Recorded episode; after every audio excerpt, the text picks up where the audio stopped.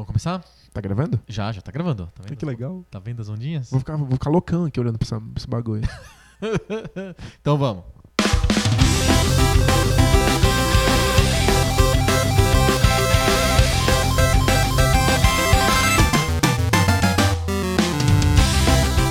Ao vivo, Poco Pixel número 9. Eu sou o Adriano Brandão, do meu lado tá o Danilo Silvestre, tudo bom? claro que tá tudo bom. Tem Shenmue 3, caralho! caralho! Caralho! Shenmue 3, meu Deus. Achei que nunca ia acontecer na minha vida.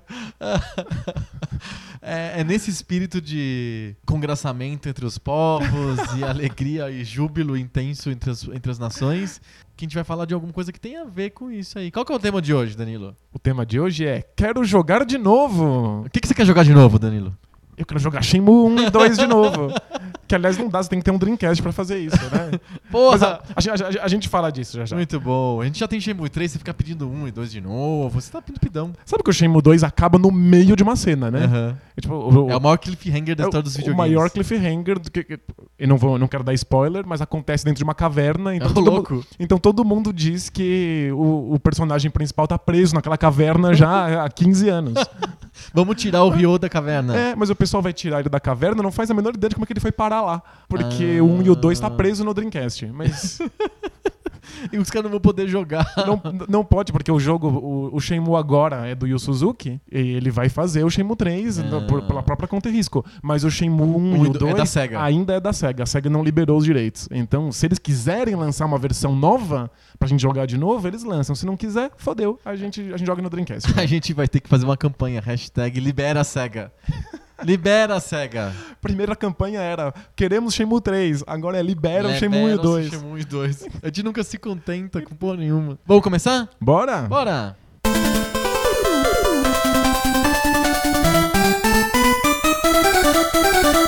Contenha a sua alegria, Danilo. Vou respirar um pouco aqui. Respira um pouco. Contar até 10. Essa foi a maior E3 de todos os tempos? Pra, pra mim foi.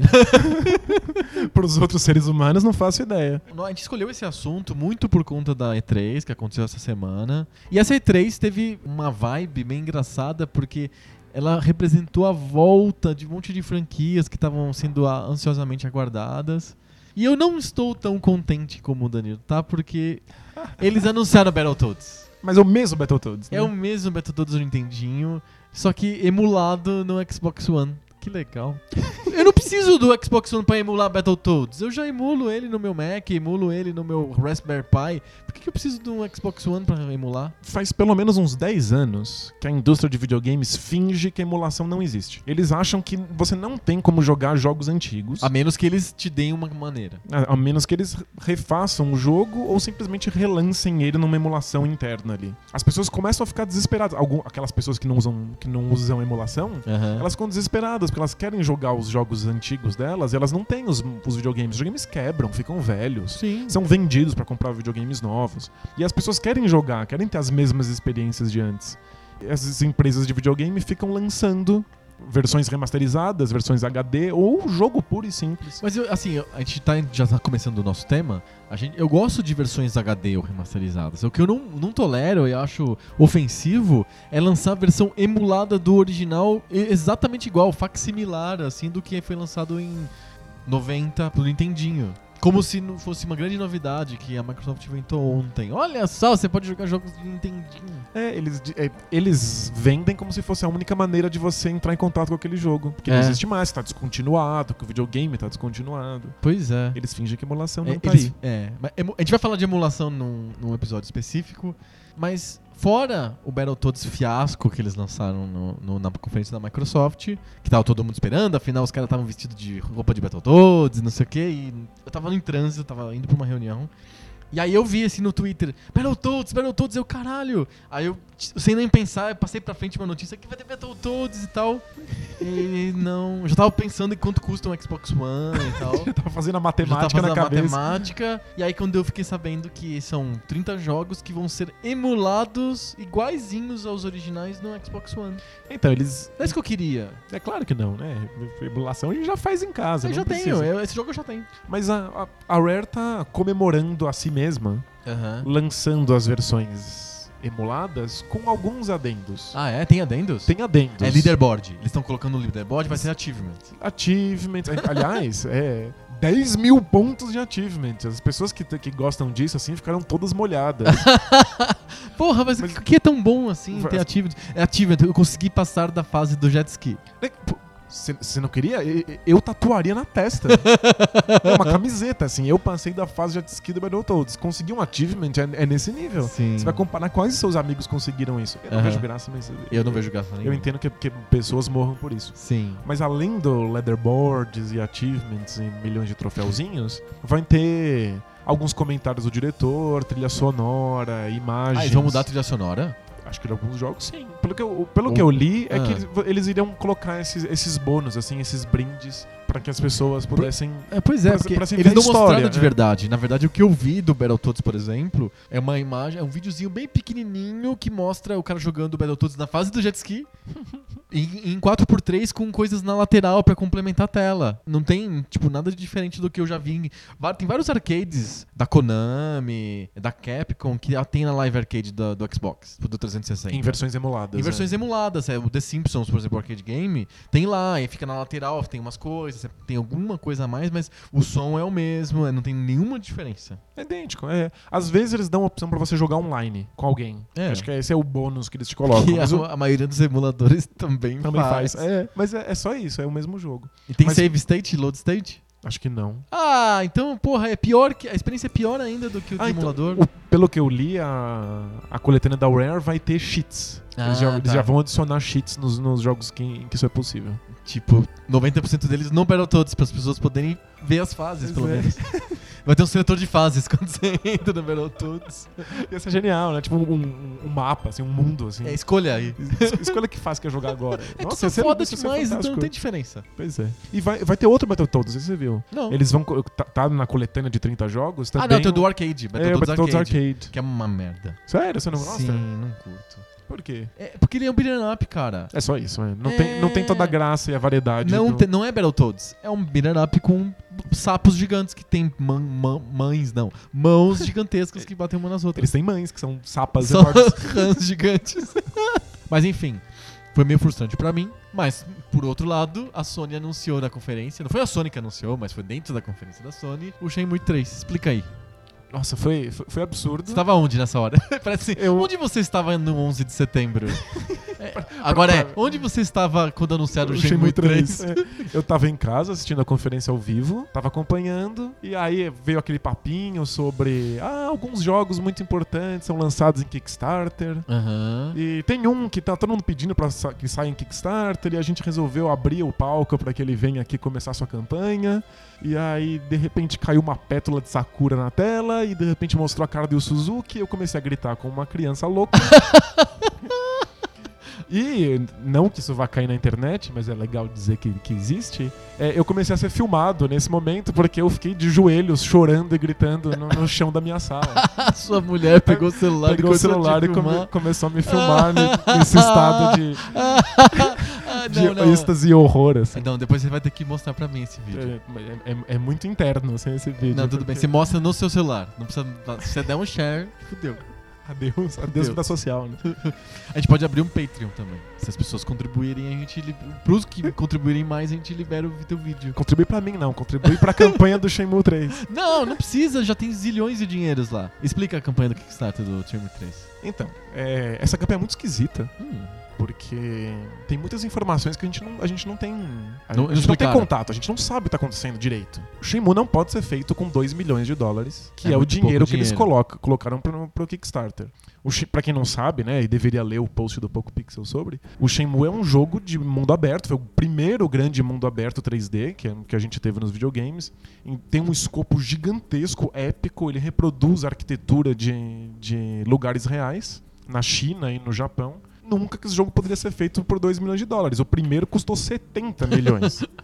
Então foi muito estranho quando a gente viu uma, um Kickstarter de 2 milhões. é, tipo, como assim, né?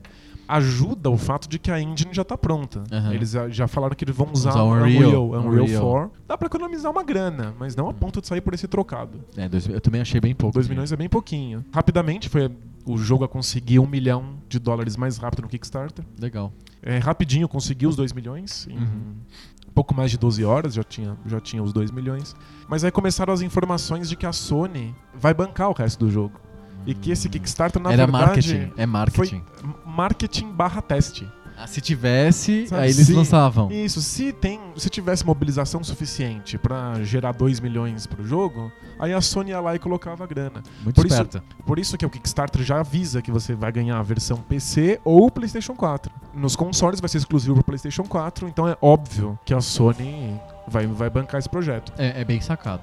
O que, o que se diz aí, né, as informações que chegam, é que a Sony não só vai colocar dinheiro, mas vai colocar à disposição também o estúdio dela, que é o estúdio que ajuda todos os desenvolvedores que têm problemas. Com, querem lançar provavelmente com jogos. as bibliotecas do PS4. que e é, é, é a Santa Mônica, que é o grande o estúdio do, do God of War. Mas é isso, tá, o, Kickstarter deve chegar em uns 5 milhões. É porque eu pensei que ele parava, quando desse 2 milhões ele parava. Não, continua, é, pra- é- é até acabar a data de financiamento. né? Legal. E aí E aí quem, pode... quem, quem contribuiu vai receber o jogo? Depende do quanto você pagou. É, você pode contribuir com 5 dólares só porque você é uma pessoa legal.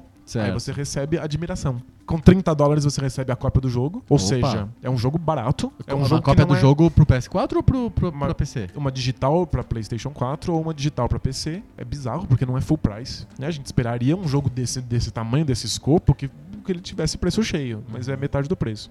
Por 60 dólares, você recebe a cópia física do jogo pra PC na sua casa, em qualquer lugar do mundo. E aí, a partir daí, começa a ficar interessante. Começa a ganhar brinquedinhos, camisetas, ilustrações autografadas pelo Yu Suzuki. Aí é a massa. jaqueta original do, do, do Ryo, se você pagar 10 mil dólares. Tem um jantar com o Yu Suzuki. Mas aqui ele virou a Ellen Roche? Qual que é o lance? ele, ele é muito gostoso. é, é, tipo, vou jantar com o cara. É jantar com o Suzuki e ele vai te dar o script original do jogo, que ninguém nunca viu, só ele. Os dubladores, os Não, o marketing desenvolvedores. tá ficando O ridículo. marketing é ridículo. Os desenvolvedores, eles só leem os pedacinhos que eles têm que programar. Se você quer saber toda a história do começo até o fim, você tem que olhar no script secreto do Yu Suzuki. Mas 10 mil dólares, pagaram rapidinho, desapareceu. Porque esses são limitados, né? Isso não é pra qualquer um. Ah, tem um número. Tem esses de, de jantar ou da, ou da jaqueta, é, é limitado. E, Mas qu- e quanto que você, já você contribuiu? Eu comprei só a minha, cópia simples por 30 Ah, dólares. Já é bastante dinheiro, É. pô. É 100 reais. Vou ver se eu ganho na loteca. pra comprar a Porque- jaqueta do... do- Não, jaqueta não, mas eu, eu, eu queria miniaturas e Hum. o livro de ilustrações. Eu esperei 14 anos por esse jogo. Sabe, Shenmue é realmente uma das, um dos jogos mais importantes da minha vida. Eu devo muito esse jogo, tanto pelo do, do meu apreço por videogames, quanto pra, pra questões pessoais. Eu esperei 14 anos com aquela porra daquele personagem preso na caverna. Se eu tivesse grana, eu pagava uma, uma Um jantar com o fortuna. Yu Suzuki. Eu ia tomar um jantar com o Suzuki, não entender nada do que ele fala, porque ele não fala inglês. Não fala inglês. Não, ele fala um inglês muito ruim. assim, Sério? é desastroso. Não, É não que, rola. Em geral, o japonês não fala inglês, cara. Eles têm uma, uma falta de capacidade de falar inglês É, incrível. é- é muito difícil pra eles, né? Por causa da gramática deles e da falta de Ah, fonemas. Fonemas, é. Fonema é uma desgraça. Então vai ter que ter um tradutor no Ele- jantar. No, no jantar que eu não vou ter com o Suzuki, tem que ter um, tem que ter um tradutor. Num mundo que não existe emulação, Shenmue 1 e Shenmue 2 estão presos num Uhum. console completamente fracassado que ninguém mais tem. Sim. Então, é por isso que as empresas às vezes ficam relançando o jogo em versão HD, para que as pessoas possam voltar a jogar. Mas vamos lá, não foi só Shenmue 3 que teve no, na E3. Fora o- a Rare Play, aquela Emulação. frustração gigante de emulação que a Microsoft lançou, eles lançaram uma espécie de nostalgia de um tempo muito perto, muito recente, que é agora o One pode jogar jogos de 360. Pra- É pra aumentar a biblioteca artificialmente? Qual que é a estratégia da Microsoft de liberar esse re retrocompatibilidade? Compatibilidade. É. É, acho que tem, tem duas coisas acontecendo. A primeira é que você expande a biblioteca num momento em que o videogame tem poucos jogos disponíveis, né? Tá no começo do lifespan dele, né? É, começo de geração é sempre uma merda, né? Tipo, demora para os jogos surgirem. Começo dessa geração, pior ainda. Pior ainda. Porque os jogos demoram mais para serem feitos, exigem mais dinheiro. Sim. Então, o começo do PlayStation 4 e do Xbox One tá bem lento. Uhum. Então você infla a biblioteca artificialmente, deixando jogar todos os jogos antigos. Mas também tem o fato de que tem muita gente que ainda está jogando, ainda é louca pelos jogos do 360. E é gente que não vai ter dois consoles, que é um console só. Sim. Não vai abrir mão do videogame velho, porque não vai poder jogar Skyrim, não vai poder jogar Halo. Então a Microsoft está dando esse tapinha no ombro, falando assim: olha, tudo bem, você vai continuar jogando seus jogos velhos, mas no nosso novo console. De novo, é esse mundo sem, sem emulação, Aham. que eles precisam deixar você jogar os jogos antigos nos videogames novos. E eles que escolhem quais os jogos que vão estar disponíveis, não é só pegar o DVD do jogo de Xbox 360, enfiar no Xbox One e funcionar magicamente. É porque o, o- o que tá acontecendo no Xbox One é emulação mesmo. Aham. Eles criaram um emulador de 360 que você vai rodar esses jogos no Xbox One. Mas a emulação é muito merda. Tipo, pra esses, pra, esses jogos são muito complexos. Sim, sim. Então o emulador roda um jogo, mas não roda o outro direito. A Sei. textura de um funciona, o do outro não. Aham. Então eles têm que, eles têm que mexer nessa emulação de caso, a- caso a caso, jogo a jogo. Por isso que eles vão escolher os, os que são mais populares, o que as pessoas continuam jogando, os que são mais fáceis. Não é qualquer jogo. Quantos jogos vão ser agora na primeira leva? Acho que pelo menos 100 jogos. Ah, até que não é pouco, né? Não, mas imagina o trabalho pra fazer isso, né? Qual que é o caso? Eu não sei se é o PS2 ou o PS3 que ele vinha com o todo o, o chipset do videogame anterior pra poder rodar nativamente os jogos da geração passada. É, o primeiro Play 3, que era do, ta- do Ah. tamanho de um carro, ele vinha com o Play 2 dentro. Por isso que ele era tão grande. Era, era uma boa ideia, porque as pessoas tinham milhões de jogos de Play 2, né? É simplesmente mágico, você coloca e funciona. Funciona. A biblioteca do Play 2 era uma coisa absurdamente grande. Sim. Então o Play 3 resolveu se aproveitar disso. Mas depois de um tempo. Ficava muito caro pra fazer o Play 3, é, né? depois de tempo lançaram uma versão slim, magrinha, um chu- Sem o PS2. sem o Play 2 dentro. Eles avisam, olha, cortamos retro- retrocompatibilidade. Dessa vez a, a Sony não quis saber disso. Falou assim, não vai ter retrocompatibilidade, foda-se. Uhum. Tipo, não tem um, um Play 3 dentro do Play 4. A gente não vai emular, porque emulação é ruim. Uhum. A gente não quer saber disso. A gente relança os jogos em versões remasterizadas. Olha aí, ó. Olha que legal. Aí você compra de novo o jogo que você já tem. É, é muita filha da putice, né? Porque o cara tem que comprar todas as versões. O cara que teve a experiência lá com. Fala um jogo aí que foi remasterizado. No Play 4? É. Por exemplo, Last of Us, Last exemplo. of Us. Tem a versão do, do Play 3, que é bem do finalzinho da geração do Play Sim. 3. E aí lançaram agora a versão remasterizada. Se o cara é muito fã e comprou o console novo, ele, ele tem uma certa vontade de comprar a versão remasterizada. Posso, né? posso contar meu caso? Pode, deve. Eu amo o Last of Us. Acho um dos grandes jogos da geração. Eu tinha ele, o original, No Play 3. No Play 3, em Blu-ray. E aí, quando eu comprei o Play 4, e saiu a versão remasterizada. Aham. Então, o que, que eu fiz? Peguei o meu Last of Us de Play 3, fui numa loja de jogos de jogos usados, fui lá, vendi o meu jogo pra ele, peguei uma grana, acrescentei uns 10 reais e comprei a versão de PlayStation 4. É, é esperto. Então, tipo, eu, eu eventualmente vou acabar fazendo isso com todos os meus jogos de Play 3. Porque vão sair versões remasterizadas de todos os jogos que eu gosto de Play 3.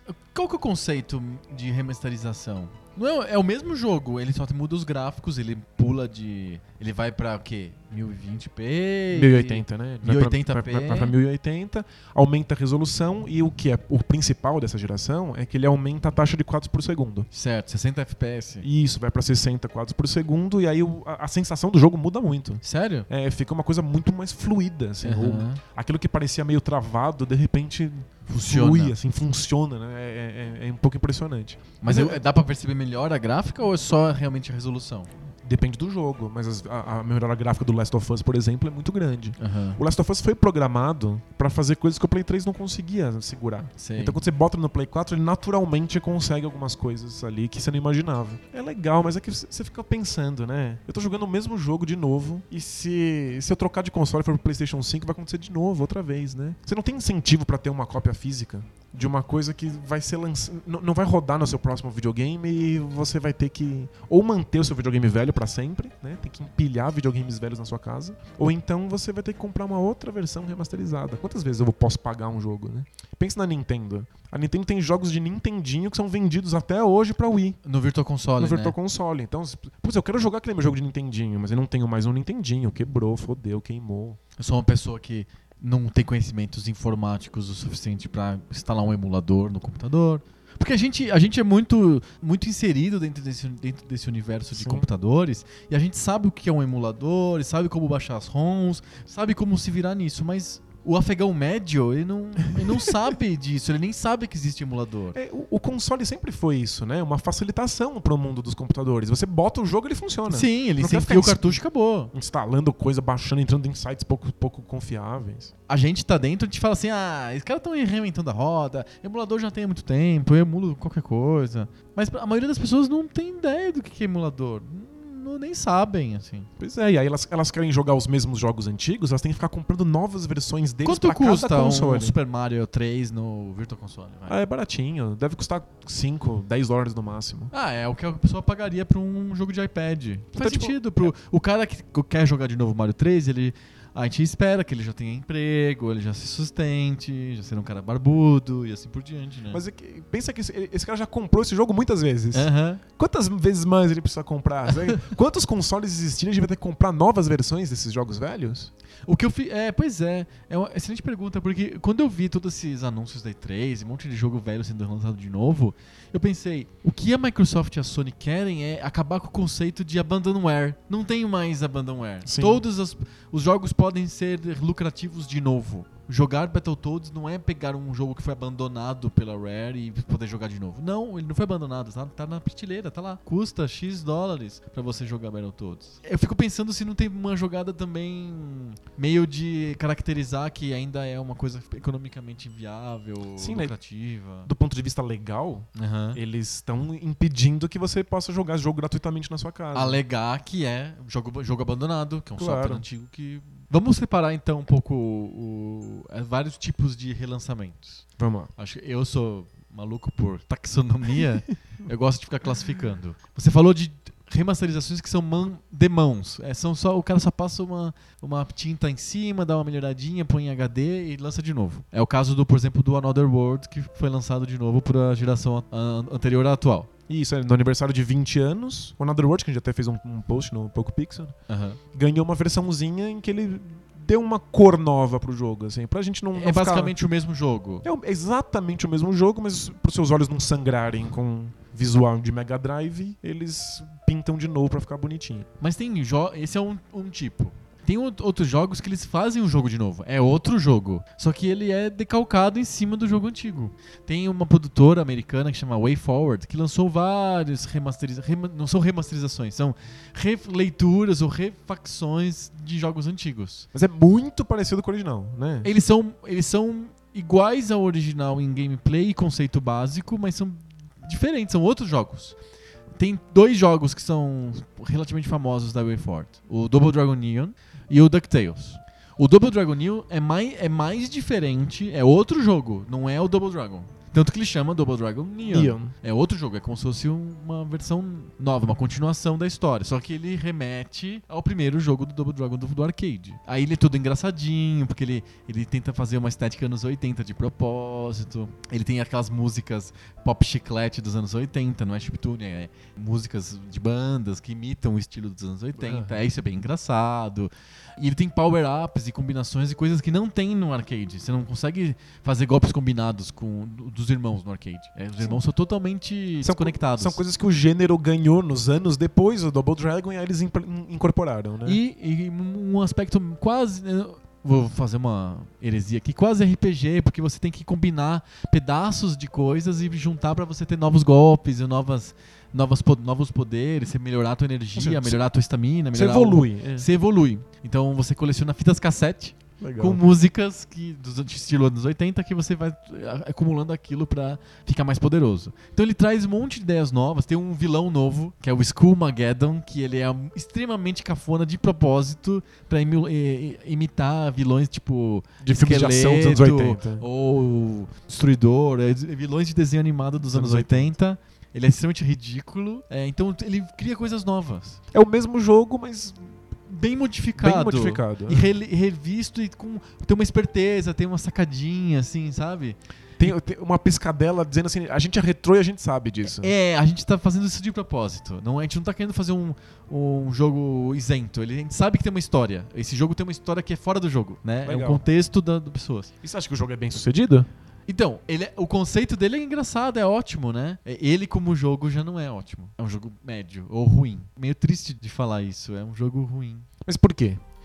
Eu acho que a primeira coisa é, o estilo beat'em up envelheceu mal. Ou você faz um jogo definitivamente retrô, 8-bit, ou coisa que vale a beat'em up, Ou, ou não faz, ou faz outro, outro gênero, outro estilo. Porque é, eu, por exemplo, gostaria de jogar um Double Dragon com, talvez com as mesmas piscadelas, as mesmas sacadinhas de anos 80, música retrô, com uma espécie de luta free flow do Ar- Arkham, da série Arkham, por exemplo. Entendi. Muito mais moderno, muito mais pré- pró- próximo do que se faz hoje em dia de videogame, do que aquela visão frontal, meio 3D, meio 2D, com os personagens que você não sabe se são cartoons ou são mero realistas, assim, se são personagens realistas. É estranho, fica num- numa coisa esquisita, um meio termo meio meleca, assim. Talvez a gente acabe amontoando muitos assuntos ao mesmo tempo. Mas é que quando a gente joga o Double Dragon original, Do arcade. o do arcade, agora eu pego lá e vou jogar agora nesse segundo. Aham, O meu cérebro automaticamente faz a transição de tempo. assim. Eu espero dele um, um jogo da época dele. Uhum. Eu, eu vivi aquele, aquele tempo, eu conheço o jogo de quando ele foi lançado. E eu vou Então- gostar da- de jogar de novo, mesmo que me pareça não tão bom, mas eu vou me lembrar da época que eu adorava, que Sim. era muito legal, que era state of the art, assim, hoje em dia, ok, mas E o, é, o gameplay parece inteiramente funcional. Simplesmente porque ele era funcional na época. Mas se um jogo novo fosse lançado exatamente com o gameplay do Double Dragon, a gente iria achar intragável. Agora. Porque hum, nós somos acostumados com a melhoria do gênero e com Sim. novos gêneros e com a luta free flowing do free flowing do Batman. assim, E com beaten ups novos fantásticos, tipo Castle Crashers ou o novo Scott Pilgrim, que tem um milhão de opções e um monte de interações com o cenário e com os personagens. E, tipo, não dá pra lançar um Double Dragon hoje em dia com os mesmos comandos, o mesmo gameplay dos anos 80 e achar que vai funcionar. e tem outro jogo que é exatamente desse modelo, que é o Turtles in Time, Exatamente. que eu não sei se foi a WayForward que fez, provavelmente não, mas é igualzinho o Double Dragon Neon, é aquele meio semi-3D, meio esquisito com as tartarugas ninja ali renderizadas bonitinho, mas ele fica meio cafoninho, meio estranho, Ele- assim. os seus olhos veem o jogo e percebem, olha, um jogo novo. As suas mãos jogam e percebem, meu Deus, um jogo velho. Essa confusão é, é desesperadora. É desesperadora. E isso faz o jogo ser, ser esquisito, ficar num vale da estranheza. Tem um outro jogo que também é da WayForward, que é o DuckTales. Acho que é DuckTales Remaster. É, mas o, o DuckTales tem outros problemas, né? Então, a, pra mim o principal problema do DuckTales, já falando, é tem aquelas longas sessões de animação semi-animadas. Esse- É, esse as é sessões de desanimação. Porque aqueles. É um videozinho do Tio Patinhas com os sobrinhos, super chato, eles pequenininhos não se mexem, tipo Hanna-Barbera. É, é bem ruim, assim. Aí tem aquela voice acting bem medonho e tal, tipo, não é bom. Aí quando você vai jogar, ele quase é igual ao, ao 2D. Ele é um pouco menos 3D do que o Double Dragon Neon, por exemplo. E, e a jogabilidade eles tentaram fazer a mais igual possível do DuckTales do Nintendinho. Ele é, é praticamente idêntico. Ele é praticamente idêntico. Eu lembrava gráfico- ainda. É, eu sabia fazer tudo. Quando eu É. joguei, eu terminei ele. Eu, eu lembro que eu, eu, ia- eu ia pro aeroporto. Eu tinha que viajar naquele dia que eu baixei, que terminou de baixar lá o DuckTales lá. Eu, como eu sou louco por remasters e quero ver essas coisas, depois eu explico o motivo. Hum, quero saber. E eu baixei, ele tava super ansioso pra jogar. E vou, vou pro avião, dane-se. Aí eu fiquei jogando. E eu consegui terminar o jogo antes de pegar o, pegar o táxi pra ir pro aeroporto. Então, tipo, É porque ele é o mesmo jogo. eu sabia tudo. uma ou outra coisinha a mais, um Ah, outro item tá no lugar É, diferente. Como matar os chefes, eu lembrava todos os macetes. Que é um jogo que eu joguei muito no Nintendinho. Aliás, é um, é um baita de um jogo Né, de é um jogo passagem. fantástico. Mas é que ele- eles criaram um monstro, um Frankenstein muito bizarro. O jogo, é, em termos de jogabilidade, é o mesmo jogo É o mesmo. que, que a gente amava Com no Nintendinho. gráficos novos e música nova. Aí eles pensaram Música assim, nova não. Eles refizeram a música, É a música, música original. é. Mas ele- eles pensaram assim, ok, temos que colocar algum elemento novo nesse jogo. Algum elemento que tem nos jogos atuais. O que que- Storytelling. O que, vamos pôr? Storytelling. Vamos botar longas animações insuportáveis. Insuportável. Insuportável. Eles, eles pegaram o que há de pior nos jogos novos, Sim. que é cenas não interativas, e enfiaram lá como se fosse uma camada de tinta nova que iria atrair os novos jogadores.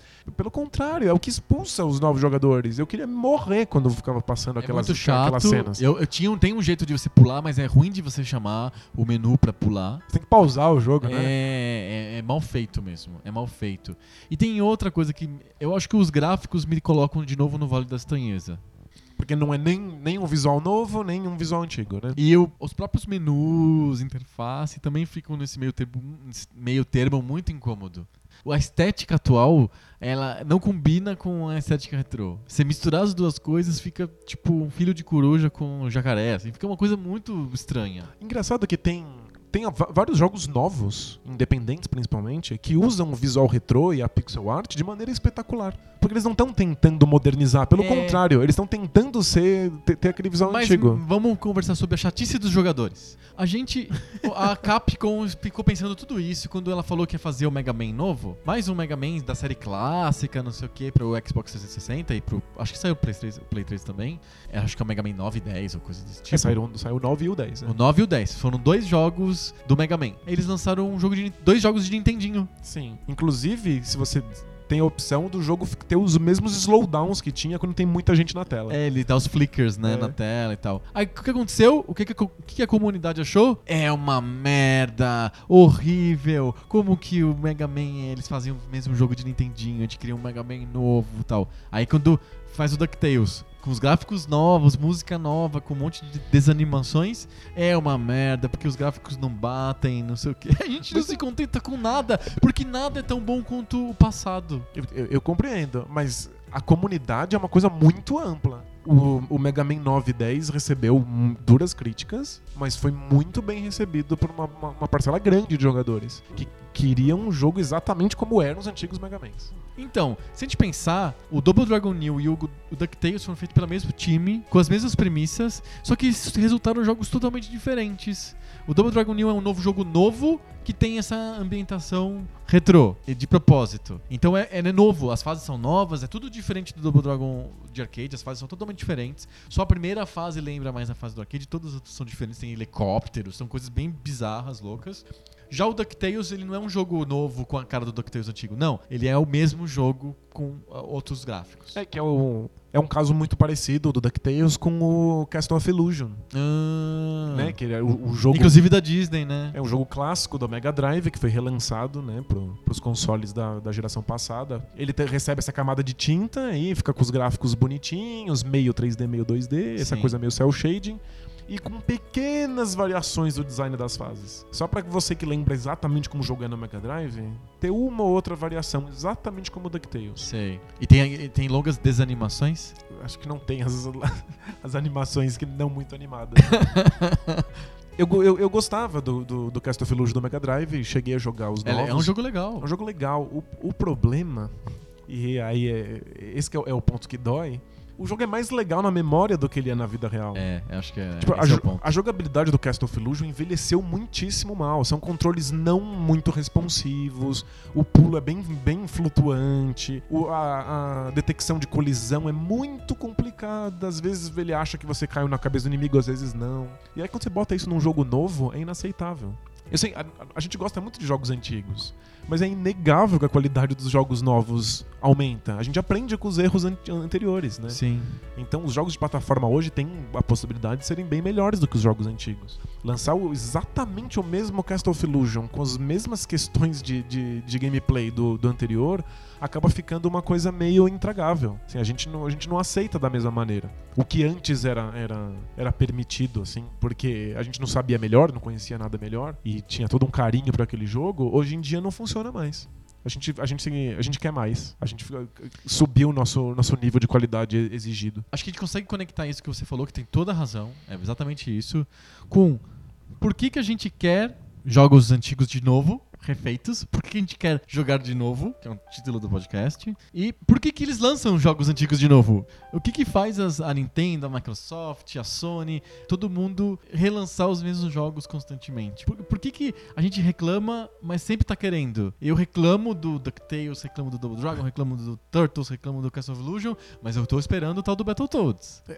Eu, eu pessoalmente, passo bem longe desses, desses remasters sempre que eu consigo. Eu, eu vou atrás, não Né, sei tipo, porquê. Eu cato lixo. eu Acho que só isso explica. Eu sei que se eu, eu- eu prefiro jogar, ó, se eu quero jogar o, o jogo antigo, eu vou na emulação porque eu jogo ele exatamente como ele era. Não vai causar esse vale de estranheza bizarro em que o jogo não é nem velho nem novo e ele tem os mesmos problemas de jogabilidade que eu não aceito mais hoje em dia. Mas tem alguns jogos que sofrem. Porque a gente tava listando, né? Tava na sua taxonomia. Sim, sim. É. Só tem, a gente listou o que ganhou uma demão de tinta, o que é feito de novo. Em e, cima, e, e- tem o, o que ele é feito de novo com mu- muitas mudanças. Ele só aproveita o espírito do antigo. Então, e tem mais um modelo. Tem também os jogos que eles são remasterizados com uma mão de tinta e a história por trás do jogo. Ele deixa que você veja como é que eram os gráficos antigos. Ah, tá. Com um botãozinho que você aperta, você vê os gráficos antigos, você aperta de novo, você volta para os gráficos novos. É, o jogo não era dublado, agora passa a ser dublado. É. Você aperta um botão, aparece o diretor dizendo: Ah, quando eu criei esse jogo, eu fiz isso. Que é o caso Do Green Fandango. do Green Fandango e do, do, do Monkey Monkey, Island. Island. E da, da continuação do Monkey Island. É uma, é uma piscadela, assim, né? tipo, ó, vamos falar sobre aquele jogo antigo que você gostava tanto. Aham. Então, a- acho que a mão de tinta tá lá simplesmente pra apresentar o jogo pra uma, pra uma nova geração. Sim. Né, para interessar os jogadores que não estão acostumados com aquele gráfico antigo. Mas, Mas, mas não pode dar prejuízo pra produtora. Não pode dar prejuízo. Eles não vão fazer isso só porque eles acham legal que as pessoas conheçam jogos antigos. Tem uma lógica de mercado nisso. ah, claro, tem- eles sabem que as pessoas vão comprar de novo o, o jogo velho que elas amavam, Sim. mas eles oferecem alguma coisa a mais. Aham. Né? Esses comentários do diretor. o- Esse é legal. Esse é muito mais off. inteligente do que esses remakes espertinhos. É, é um jogo que não quer se fazer de novo. Aham. O jogo, o jogo É o velho mesmo. É, é o jogo velho mesmo. Vamos relembrar como foi. Vamos Aham. saber quão, quão legal ele era. Sim. Vamos falar a respeito. Sabe por que, que eu sou meio catador de lixo e gosto de pegar esses remakes, remasters, coisas desse tipo? Diga. Por dois motivos. Um motivo é que eu, no fundo, no fundo, eu não me encontrei plenamente no- no- na jogabilidade dos jogos novos. Tem uma distância entre o meu cérebro de jogador e o que é oferecido nos jogos novos. Então eu nunca me sinto totalmente em casa ou me sinto totalmente confortável nos universos novos de, de, de gaming. Então, o- as franquias novas não me atraem, eu tenho uma certa dificuldade pra entender, eu não tenho fluência nesse universo. Então eu me sinto mais confortável no, no retrô. Aí, o se- esse é o motivo por qual eu vou lá, Double Dragon, lindo! E aí eu Isso eu conheço. Isso, isso eu como conheço, funciona. eu sei como funciona. E olha só, vocês jovens aí, vocês não conhecem Double Dragon. eu me sinto hipster de alguma maneira. Tem até uma curadoria em jogo. Porque o, universo de videogame hoje tem quadrilhões de títulos novos pulando em tu- por, por tu- todos os buracos. Você abre o Steam, todo dia tem lá 200 jogos indies novos. É muito difícil se locomover nesse mundo, né? Sim, Está mais versado nos jogos antigos, então você já tem um caminho pautado, né? exatamente. Tipo, é mais fácil de, de- de se locomover. Então esse é o primeiro motivo porque eu procuro, eu instalo esses jogos. O segundo motivo é uma coisa meio maluca, assim, de querer ver variações em cima de coisas já conhecidas. É, eu quero ver como que a criatividade do autor, da equipe que fez o remaster, é uma visão meio que tá mais interessada no processo criativo do que no resultado em si. O que que os caras vão fazer pra fazer o Double Dragon novo? Como que seria o Double Dragon novo? What if? É, uma, é um exercício de imaginação. É mais legal de bolar e de ficar na expectativa, de ficar pensando como seria, do que de realmente de jogar. O, o jogo sempre vai ser decepcionante. Porque na, na prática, na vida, todas as coisas são decepcionantes. Elas não são nunca exatamente iguais ao que a gente imagina. Vivemos no mundo hiperreal. Né? É, exato. Então a gente sempre se decepciona. A gente viaja, vai conhecer o lugar. É, não é Na, exatamente na igual foto era melhor. Na foto era melhor. Vai comer no McDonald's, ah, na foto o lanche é melhor. É. Tudo é Com essa assim. anedota muito boa do, do Jean Baudrillard, Sei. que ele tava andando na rua e aí ele viu uma senhora empurrando um carrinho de bebê com uma criança dentro, e aí ele parou a senhora e falou: Nossa, que bebê bonito! Que, como é bonito sua criança? Aí a, a- a mãe respondeu: É porque você ainda não viu as fotos. E aí começou a tirar fotos pra mostrar pra ele da criança. As fotos É são muito mais bonitas do que o bebê mesmo, muito, né? O bebê é decepcionante. A gente, a gente tem essa capacidade de se decepcionar, de fazer todinhos brancos na nossa vida. e eu gosto de ver essas variações, de ficar imaginando o processo criativo. Então, Battletoads, eu quero ver um Battletoads novo, e eu fico pensando como seria o melhor jeito de adaptar o Battletoads pro mundo de hoje. Como que eu, eu reproduziria aquela história de ter várias fases com gameplays diferentes, e mistura um pouco de luta com carrinhos, e com perseguições, e, e com espécie de plataformas. Como que isso seria é, refeito hoje para sem ferir o original e mantendo o que é novo, que tem gráficos novos e música nova? Como é que seria a música do David Wise em versão remixada? Seria a mesma música? Seria outra música? Isso me, me faz pirar. Aí quando se alguém lança, eu quero ver como que o cara fez. Mas eu acho é, é, essa é uma relação fantástica de ter com as coisas. Tipo, dentro das limitações apresentadas, qual é a criatividade que essas pessoas vão ter pra, pra lidar Sim. com isso? E aí, quando você tá lidando com um jogo que já existiu, tipo Double Dragon, é, ver o novo é, tipo, dentro desse modelo aqui, o que, que eles podem fazer? É, exatamente. Mas eu, eu- eu juro que eu me sinto assim. É, é- é- é por isso que eu, que eu. Por isso que eu tô com você no Poco Pixel. Por isso que eu tenho tanto carinho por jogos antigos. Aham. Porque eu me sinto assim com qualquer jogo novo. Entendi. Tipo, se eu vejo Last of Us, eu fico pensando, nossa, dentro das possibilidades dos jogos antigos que, que moldaram isso, isso e isso, como é que eles conseguiram inovar, ou como é que eles conseguiram se relacionar com um tiro na cobertura, ou com um modelo de criação de itens? O jeito que você se sente com o remaster é o jeito que eu me sinto com qualquer jogo. Interessante. Mas é- eu tenho isso, eu não sei se ah, tem mais pessoas que são assim também. Se vende tanto o remaster é porque É tem. porque tem, né? A, a gente acabou não falando disso, mas a E3, além do Shenmue, falou de um outro jogo que as pessoas estavam loucas e elas já tinham certeza que não ia mais sair, que é o remake do Final Fantasy VII. Ah, é verdade. E essas pessoas amam. Final Fantasy VII foi um divisor de águas. Sem né? dúvida. Foi o que mostrou que poderia existir histórias épicas, compridas, complexas, adultas. É, adulta com muitas aspas, mas adultas nos videogames. Foi o primeiro contato de, de muitos jogadores com esse tipo de, de narrativa. Né, gente que nunca tinha jogado um jogo de história começou com Final Fantasy VII. Sim. E tudo que elas queriam era um remake. Mas fica- Talvez pelos mesmos motivos que eu queria, quero É. remakes. Porque se, se não forem os seus motivos, por que, que a pessoa quer jogar exatamente o mesmo jogo, só que diferente? Por que ela não pode jogar o jogo O jogo em si, o né? jogo em si? Porque ela não pode pegar o Final Fantasy VII porque a Sony não quer abandonware. Aham. O Final Fantasy VII existe numa versão é, para você jogar em qualquer videogame novo Uma dela. espécie de Virtual Console da Sony. É, eles têm um, um- um selo que é o Classics. E aí tem Ah. todos os principais jogos de PlayStation 1, todos relançados pra você jogar no Vita, no PSP, no. PlayStation 2. Exatamente o mesmo jogo. Aham. Por que, que as pessoas não jogam Final Fantasy VII do jeito que era? Por que, que elas esperam alguma coisa nova dentro daquilo que elas já conhecem? Eu né? tenho uma teoria. Além do- dos meus motivos, mas eu talvez eu não seja exatamente jogador padrão. Talvez eu tenha motivações diferentes da maioria das pessoas. Eu acho que a maioria das pessoas está ligada em dois aspectos muito sensoriais que bate na cara delas, assim: gráficos e, e música. Elas as querem o mesmo jogo com novos gráficos e, E nova, música. Isso, elas, elas passaram a, a não tolerar mais o tipo de gráfico bitmap ou 3D primitivo, ou música chiptune, ou música FM. Querem ver uma experiência modernizada, sensorialmente modernizada, da mesma história e do mesmo gameplay.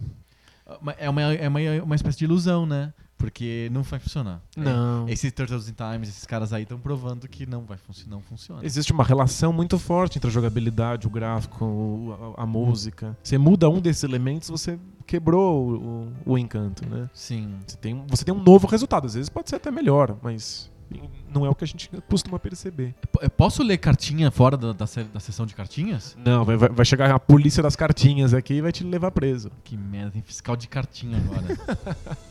Leia essa bodega aí. tá bom. É que assim, eu achei legal porque a gente tá falando porque que motiva as pessoas a quererem é, jogar de novo. E aí a gente tava conversando no, no Twitter esses dias com o Rodrigo Cândido. E ele falou assim que ele, ele como eu, ele quer o Battletoads novo, mas ele tem medo do Battletoads novo. Porque ele jogou o, o Turtles in Time e ficou super decepcionado. E também não gostou do DuckTales, não gostou do Double Dragon, também achou o Castle of Illusion muito chatão. Mas que ele gostaria de ter a versão do Battletoads, ou do Turtles, ou do Final Fight em, em pixel art, tipo Scott Pilgrim. Aí eu fiquei É. pensando, por que não pode jogar o original? Ele já é em pixel. O que a gente tem com o Scott Pilgrim não é exatamente um, um visual mais moderno, mais refinado. É a fluência da animação que impressiona. Então são os mesmos pixels que a gente vê nos jogos de Super Nintendo. Mas a animação flui, tem- tem- você tem mais quadros por segundo na movimentação do personagem. Sim. Então parece que você tá jogando um desenho animado, feito de pixels. Então, tipo, tem gente que É quer... moderno, porém antigo. É, tem gente que quer gráficos novos em 3D, com super texturas. Tem gente que quer gráficos novos com uma animação Bitmap. que flui em Eu- bitmap. Mas de toda maneira são gráficos novos, né? Isso não era possível no Super Nintendo. Sim. Né, a animação do soco do, do, do sapão do Battletoads deve ter tipo uns três desenhos. Talvez só dois. É, se você fizer 20 desenhos. Vai é, ficar uma o- animação super fluida. Exatamente. Acho que é isso que ele, que ele, que ele procura aí no. Ou talvez alguns elementos de gameplay novos, é possibilidade de salvar o jogo, de ter achievements, de ter scores. Talvez alguns recursos que não tem nos emuladores ou não tem nos, nos jogos é, antigos, originais. Mas não sou só eu, né? As pessoas também procuram Sim. Aí tem uma outra cartinha, só que infelizmente eu não vou conseguir sab saber o nome da pessoa que escreveu pra gente, porque ela não escreveu, não se identificou, eu acho, no, no blog. Ficou com um código assim, IPWDAJMCFV. E, e se for um robô que conversou com a gente? E aí ele falou o seguinte, que ele queria que a gente comentasse sobre a tendência atual de investir em franquias consagradas e ressuscitarem franquias antigas, já, já finadas, tanto nos games quanto nos cinemas. É, ele, ele supõe, o nosso leitor anônimo, que é um investimento seguro, porque a- já tem uma base de fãs já adquirida que garante os lucros aí da versão nova. É, se você tá certo, as pessoas realmente, porque elas gostavam muito da, da, da- daquilo, elas vão querer ver, mesmo que elas saibam que é uma merda. Porque eu vejo no cinema, com, qual o percentual de filmes novos e de filmes rem- reboot que tá Re- tendo re- agora? re- re- re- re- remake. né? É, é. Fora os que são remakes periódicos, tipo Homem-Aranha, que tem que ter um reboot a cada três filmes, coisa desse tipo. Tem alguns que são jogos. São jogos, são filmes mais antigos que estão sendo ref- refeitos hoje. O Robocop. né, Robocop! Não, não fala do Robocop. É outra merda fedorenta. O que você achou do Mad Max? Eu não assisti. Eu, eu gostei muito Do novo filme. do novo filme e eu achei muito ruim. Explica. Ele é ruim, ele é, ele, ele é cafona, ele tem uma a, a música é inaceitável. É É sério? inaceitável. É, tipo, é, é- é um, é um filme bregão com ação e sujeira. E é uma música épica normal de, de, de filme Hollywood Horner, qualquer, assim, assim. É aham. bem genérico. Sei. É tipo é É inaceitável. ridículo. Tipo, não não- tem conceito, né? Não tem, exato. É é a- é a música mais genérica possível dentro de um filme que, que tem uma identidade visual muito forte, né? Aham. Então, tipo, não cabe, né? É muito bizarro. Se eu pudesse arrancar as minhas orelhas, o filme talvez tivesse sido melhor. Mas é que o filme é muito brega e cafona e, e- e besta e umas coisas completamente nada a ver, mas é muito divertido. Aham. Cutuca todas as partes certas, assim, do- da- da- da- dessa parte imbecil do cérebro. É, é um filme pipoca. Completamente pipoca. Tipo, eu, eu, eu ria de quão, de quão ridículo ele é. tipo, eu ria mesmo. Sei. Tipo, Você fica imaginando assim, tá, pô, agora ele vai. É claro que ele vai fazer isso. Todo filme hollywoodiano tem isso. Aí ele faz isso com uma puta música épica no fundo. aí você dá risada. Fazer o quê? Eu acho que é, é seguro ressuscitar franquias. Porque os fãs novos, os fãs que não fazem ideia do que tá acontecendo, eles ficam interessados pelo, pelo hype dos fãs antigos. Sei. Eles falam assim, Por que, ó, que esses caras gostam tanto desse é, filme? porra, todo mundo falando desse Mad Max aí, nunca vi mais gordo, vou, vou, vou lá dar uma espiada. Eu acho que funciona pros filmes e, pro, e pros jogos também. É um investimento seguro, tanto pra quem já conhece a franquia, quanto pra quem nunca ouviu falar. Sim. Tem uma curadoria que é herdada, né? É, herdado mesmo. Mas é isso, a, a pessoa ela se sente dentro de um zeitgeist, assim. Tem um monte de gente falando aqui desse Shenmue, eu sempre ouvi falar que ele é um épico, eu nunca joguei. Mas eu- eu- todo mundo fala dele, então eu vou querer jogar o novo. E, o, e o Star Wars novo? Então, é, é, é a mesma É coisa. a mesma coisa, né? A gente, a gente sabe que vai ser ruim. É que a gente se engana com diferentes graus de, de, de, de intensidade. Mas o George Lucas meio que resolveu isso. Porque ele fez os filmes 1, 2 e 3, então, tipo, já balizou a expectativa do pessoal. Se você sabe, pior que aquilo não pode Não ficar. pode ficar. Isso, eu, eu considero a Disney tipo um conselho tutelar. Sabe, O, o, o George Lucas foi um pai tão ruim, mas tão ruim, mas tão ruim. A Disney foi lá e tirou e falou: chega. Você não pode cuidar dessa merda. Não, você não pode, você não consegue. Você, você, fica, você fica fazendo cirurgia plástica no- no- nos seus filhos. Aham. Sabe, o Han Solo uma hora atira antes, depois atira depois. tipo, é- você, você tá péssimo, você fica retocando e maquiando essas crianças. Chega, tira a mão, a gente vai fazer uma coisa melhor. O J.J. Abrams, ele é famoso por conseguir dar essa piscadela pro passado. Aham. Ele faz filmes que são conscientes do fato de que eles são coisas novas baseadas em coisas velhas. Sim. Então ele não, ele não passa só uma mão de tinta, nem faz uma coisa completamente nova e alienante. Sim. Ele fica fazendo pequenas referências bacaninhas. Sim. Então ele vai pegar as eu coisas. gostei do Star Trek, embora eu nunca fui um tracker, então eu acho sempre muito chato. Então eu achei legal até o filme novo. Então, outra, a gente, a gente nem é tracker, a gente, eu também não sou tracker. E eu assisti aquela Eu porra. também assisti, e, tipo, a, a- Achei gente, legal. a gente acaba fazendo parte, porque tem tantos fãs, eles falam Sim. a respeito. Por isso é que, as nem franquias- assistir a luta do Pacquiao e do Mayweather. É, É. pra se sentir parte do mundo. Exato. E aí, é- acho que é por isso que essas franquias antigas, elas têm. Elas têm tanta força. De verdade. Tomb Raider é uma merda. Se- É muito ruim. É ruim. O- o- o- poderiam pegar todo o dinheiro que eles gastam pra fazer um novo Tomb Raider, um novo jogo que rivalizasse com Uncharted e tivesse outro personagem. Sim. Ninguém se importa se chama ou não chama Tomb Raider, se, a, Aham. se a- se a menina é ou não é Lara Croft. Mas é que a franquia. A Lara Crawford. A, a Lara Croft. A Lara Croft. Mas é que a, a franquia tem um peso. Os fãs Aham. antigos vão ficar falando a respeito e aí os novos querem saber do que, que esses fãs antigos estão falando. Sim. Então é por isso que se ressuscita tantas franquias. Por isso que se lança versões remasterizadas de tanta coisa. Sim. Eu fico preocupado um pouco com a história. Eu quero que as novas gerações possam jogar alguns dos jogos que marcaram a, a nossa vida. Aham. né? São jogos muito importantes que apresentaram conceitos de gameplay. Eu quero que eles, que eles tenham contato com isso. Mas eu gostaria que eles tivessem contato com o original. Sim. O problema é que os novos jogos criaram mal essas gerações, né? Eles viraram putinhas de gráfico e putinhas de efeitos sonoros malucos. Sim. E de muita ação e muito frenético. Então eles não conseguem mais jogar a velharia. Aí que tá- talvez essas remasterizações loucas com gráficos novos sejam a única chance de você apresentar esses jogos velhos pra molecada. O problema é que eu acho que é meio inócuo, assim, porque tem os gráficos das coisas novas, mas não é tão legal quanto as coisas novas, elas não, não, não, não encaram. Não enca... né? Eu concordo com você. É uma tentativa meio frustrada. É. Eu acho que é tipo. Não única... tem nenhum remaster que tenha sido feito um sucesso do nível de um, de um jogo novo. Você Sim. se lembra de algum super remaster que foi assim, um estouro, que foi incrível, que foi sucesso, sucesso de público e crítica? Um remaster que eu, que, eu, que eu penso que é bom, assim, que fez sucesso, que o pessoal falou muito bem, não arranhou a importância do original. Que foi? o GoldenEye 007. Olha só.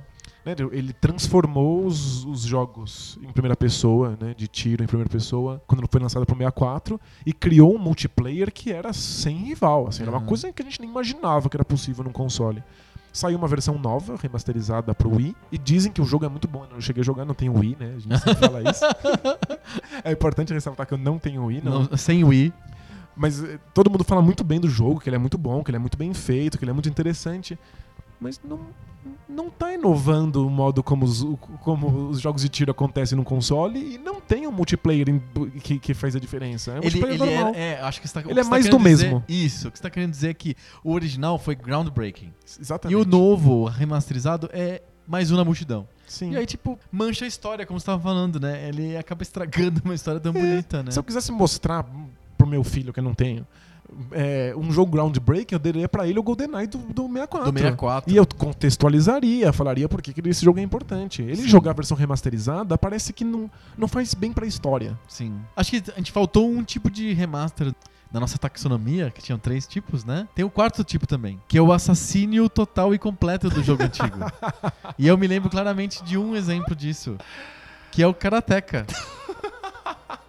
que não sobrou nada, aniquilou, aniquilou totalmente o passado glorioso do Karateka. Cara, dá vontade de sentar na calçada e chorar. Chorar. Porque é do mesmo criador. Foi o próprio Jordan Mechner, que é o mesmo cara do, do Prince of Persia, que fez a versão nova do Karateka e ele transformou um jogo que foi um dos primeiros jogos de artes marciais.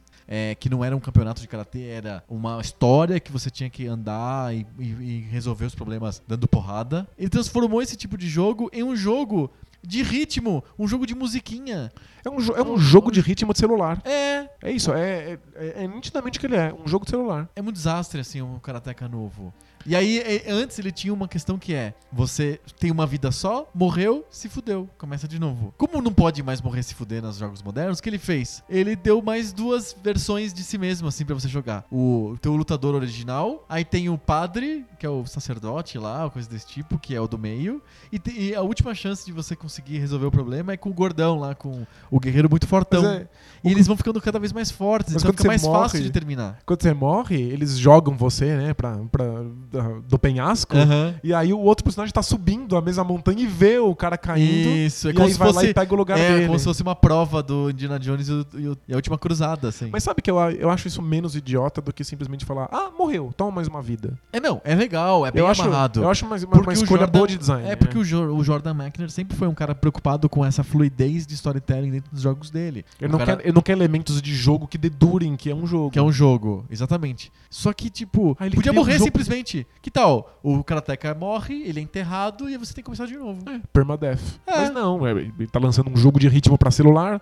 O público-alvo disso aí é 7 anos. Uma- Aí eu terminei o jogo. Eu não consegui com o, o personagem principal, nem com o pastor lá, com, Cê- com o, o, O- sacer- o sacerdote. monge lá. cê- cê- o monge. Você foi com. Com o go- gordão. Você chamou um monge de pastor. Al- alguma, alguma religião aí tá muito brava com você nesse momento. Isso eu gastei acho que 12 minutos pra, pra fechar o jogo. É, pro jogo de celular tá ok. é um pouco mais curto que uma viagem do- na linha amarela. É tipo. Do metrô, é. Do metrô. Mas é, um- Inaceitável. Eu gastei não sei quantos Microsoft Points. é legal, é, é- te engana, assim. Eu Você não, lembro quanto custou o jogo porque eu comprei em Microsoft Points. Isso é, isso é muita cozice. Imagina, você não sabe se você gastou muito ou pouco porque tem esses pontinhos. Mas acho que é 9 dólares ou 15 dólares no máximo cada sim, sim, é por aí. É, eu, mas- eu me senti bem, bem lesado. Mas, Mas, é eu isso. queria ver. Eu fiquei sabendo, vai ter o Karateka novo. É do Jordan McNair. Como Caralho. que o cara vai fazer? Aí eu fiquei imaginando um monte de Como é, que, como é que um game designer tão bom vai fazer É. no É que mesmo eu- sabe tema uma que é? variação? O Jordan McNair, ele é um ex-game designer em atividade. Ele terminou de ser um game designer no, no primeiro Prince of Persia. No todo, todo o resto da carreira dele foi merda atrás de merda. Ele só acertou o Karateka e o Prince of Persia. O resto fudeu tudo. Ele não se adequou aos, aos- aos novos gêneros, os novos tempos, os novos consoles, né? É, é um caso de prodígio que se perde quando fica adulto. Ele começa a ficar muito autoconsciente e aí ele não consegue resolver. Ele não tem mais o, o- o- a chama da genialidade, assim. E nunca mais vai ter, porque depois dos karateka, o pessoal engoliu ele vivo. Foi, foi medonho, foi, uma surra em foi praça uma- pública, né? Foi. Por que raios ele foi fazer um karateka novo? Ele podia fazer um jogo novo com qualquer outro nome, mas é que karateka vai, vai, Vai, trazer vender pra mim. pra você. Tem o Adriano que vai lá e vai comprar, vai gastar não sei quantos Microsoft Points naquela jossa. Toma essa, bem feito. é, tipo, e se sair de novo Gastou os não? Microsoft Points loucos aí. A única coisa que me impede de ficar comprando essas nhacas é que eu tenho 360 e as coisas estão saindo no, no One. É só por isso, senão você não estaria comprando todos esses remakes de um monte de coisa aí e tal. É um defeito meu. Mas não é só você, senão não teria isso. Se você fosse a única pessoa que comprasse, esses jogos nunca seriam lançados. Pra encerrar Tem mercado pra isso. pra gente terminar. Tem algum jogo que você quer jogar de novo? Então, os jogos que eu quero jogar de novo, eu quero jogar eles como eles são, Ah, mas... é- no original. Não, não, vamos... Tá, ok. Vamos... É. A, a frase impli- im- implicitamente diz que é jogar de novo numa versão nova. Eu aceito jogar todos os meus jogos favoritos de novo, em versões remasterizadas, se você me der incentivos pra isso. Por exemplo, Não são troféus, não são Achievements. achievements. Não, eu quero comentários do diretor. Uhum. Eu quero a trilha sonora. Como é que o jogo foi. co- Como, como ele, como foi o desenvolvimento do jogo É legal. dentro disso. Isso, isso eu topo. Aham. Agora, se você passar uma, uma mão de tinta, não estou interessado. Ou se fizer uma versão alterada, que nem o Karateka ou que É. nem o Dragon New. Faz um jogo novo, bota outro nome. É só isso. Aliás, Então não tem nem, você não tem nenhum fetiche, não tem nenhum jogo antigo que, que você goste e você queira jogar de novo nessa uma versão remake. Tipo eu com o Battletoads. é- não. Não Olha, tem nada? eu- Que frustrante. Vai embora. Isso é muito frustrante. Nada, eu tenho uma carinho pelos jogos antigos. Eu quero eles como eles são. Eu, eu quero Você ama eles do jeito que eles são. muito do jeitinho que eles são. Eu quero muito jogar Shenmue 1 e o 2 de novo. Aham. Eu tô louco por isso. E eu tô preocupado com o fato de que as pessoas não têm como jogar. É, eu jogaria no Dreamcast, mas Um remasterizado seria mais legal. o remasterizado seria mais fácil. Aham. Né? Não só. O, o, o Dreamcast não cabe mais na minha TV. Ele não é widescreen. Tipo, a, a minha televisão tem definição demais pra lidar com os gráficos do Dreamcast. O Dreamcast fica meio borrado. Sim. Então seria mais fácil, eu usaria o mesmo console que eu já tenho, os gráficos tá, não, não- não ficariam como eles deveriam ser. Você pode me dar a, a dublagem em japonês, que eu adoraria ter. A Sim. minha só tem a dublagem em inglês, eu poderia Aham. ouvir o, o Yu Suzuki comentando sobre o jogo, olha que lindo. Tipo, eu topo essa brincadeira, eu quero muito que isso aconteça, e- Aham. e deve acontecer. Eu não tenho muito fetiche por esses remasters, fora os Battletoads, que eu vou continuar esperando. Va- Vai vir. E o compromisso público fica aqui ainda, tá valendo. Não foi dessa vez, como diria o Neymar, não vai dessa vez, não vai dar. Mas eu tô esperando. E se um dia sair o Battletoads, eu vou comprar o porra do Xbox One. Mas tem um jogo que eu queria jogar de novo. Hum. E eu sei que. Eu acho que não vai acontecer. Já aconteceu várias vezes. E eu sei que é decepcionante. E era uma plataforma que eu não quero entrar. Eu queria jogar de novo F0. Porra. E aí, esse ano meio que bateu na trave. Porque aí a, a Nintendo lançou o Star Fox Zero. É- É zero, pelo menos tem um zero. A Nintendo, ela vive das mesmas franquias, claro. né? Ela só lança os mesmos jogos ela, só, ela só lança os mesmos jogos das mesmas franquias. Porque o- o- os jogos do Mario, na prática, são re- remasterizações dos primeiros jogos. O New Super Mario Brothers, e eu acho que tem o, Ah, então, é- o New Super Mario Brothers 2. Eu acho Eles que- têm muitos jogos. Todo ano eles relançam pros novos consoles deles os mesmos jogos antigos, do Nintendinho, do Super Nintendo, Sim. do 64 em versões remasterizadas ou em versões 3D. Sim.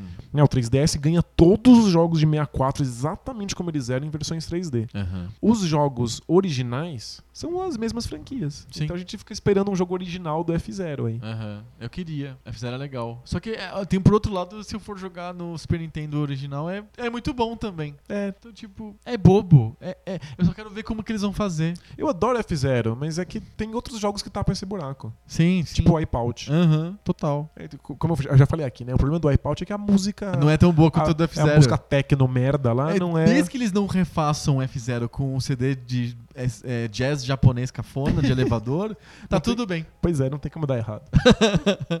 Fechamos? Conseguimos resolver o nosso problema com remasterizações e, e essa vontade que a gente tem de revirar no lixo e jogar de novo?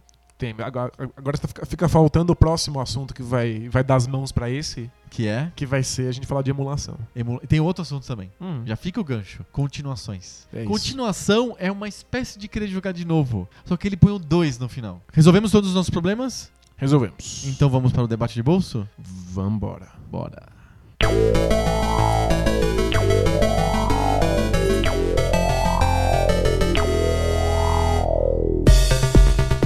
Debate de bolso é aquela parte do podcast que não fala sobre videogame e que as pessoas adoram. É muito engraçado, a gente recebe um monte de e-mail de pessoas falando adoro o debate de bolso. Eu vi um, escutei um podcast muito legal sobre é, cultura pop, os jogos, mas eu gostei mesmo da parte do futebol. é, eu tenho recebido esse tipo de, Você imaginar de que feedback. a gente, ia falar, a gente ia falar melhor de futebol aleatoriamente do que de videogame? A gente podia largar de vez, né, de falar de videogame e falar só de temas aleatórios. É isso. Então, na semana passada foi você que me falou, me perguntou alguma coisa. Então, nessa semana sou eu que vou fazer a pergunta. Eu prometi pra mim mesmo não bolar an- antecipadamente qual seria o tema do debate de bolso e eu quero fazer escolhendo por algum objeto da sala. Nossa, que loucura. Então, odaliscas. Não, não. É... Obrigado, meninas. Na verdade... na verdade, eu queria, de novo, botar o dedo na ferida. Ai, meu Deus. Anteontem, a, comissão de assuntos jurídicos, eu não sei exatamente o nome da comissão do Congresso, aprovou a redução da maioridade penal. Eu queria que você co- comentasse um pouco sobre isso, assim. Se você é contra, se você é a favor. E principalmente o que me interessa mais é por que, que a gente tá nessa onda, nessa vibe conservadora? Por que, que a, o- a população tá sedenta por punição, por cadeia, por moralismo, por jogar pedra em quem é diferente? Qual que, por que, que a gente entrou nessa onda conservadora e intolerante que a gente tá, tá vivendo agora? Eu queria muito ter uma resposta pra isso, muito. Por partes, vai um passo por que- cada vez. E por que foi eleito um congresso tão conservador, né? E como que dão tanto poder pra uma figura macabra como o Eduardo Cunha, por exemplo? O, Eduar- o Eduardo Cunha tá lá porque o PT não gosta dele. Ele, as, as pessoas estão com muita, muita raiva do PT, associaram tudo que existe de ruim, errado e de corrupto no Brasil ao PT. Mas peraí. E aí o, Peraí, peraí. o As Eduardo pessoas estão Cunha... com muita raiva do PT. Fato. Quando foi a última eleição pra presidente? É, Foi ag- agora. E quem ganhou? O PT. Então qual que é o ponto? As pessoas estão com raiva do PT, mas ainda a maioria votou na Dilma. É, sem dúvida. É uma minoria mais, mais vocal, mais, mais barulhenta? Ok que a eleição foi bem apertada. Ainda assim não se justifica a, Não a jus- ma- a é. maioria. É, As pessoas têm um voto errado quando elas votam pra deputado, elas des- des- desassociam do voto da majoritária, de presidente ou de governador. Porque a gente tem um congresso que é, é bem, é, é bem mais pra direita do que pra esquerda e o, o presidente é de esquerda. É um fenômeno esquisito mesmo. Eu acho que se, se a gente tem um, um, um congresso mais à direita e mais conservador, é em grande medida pela força do PMDB.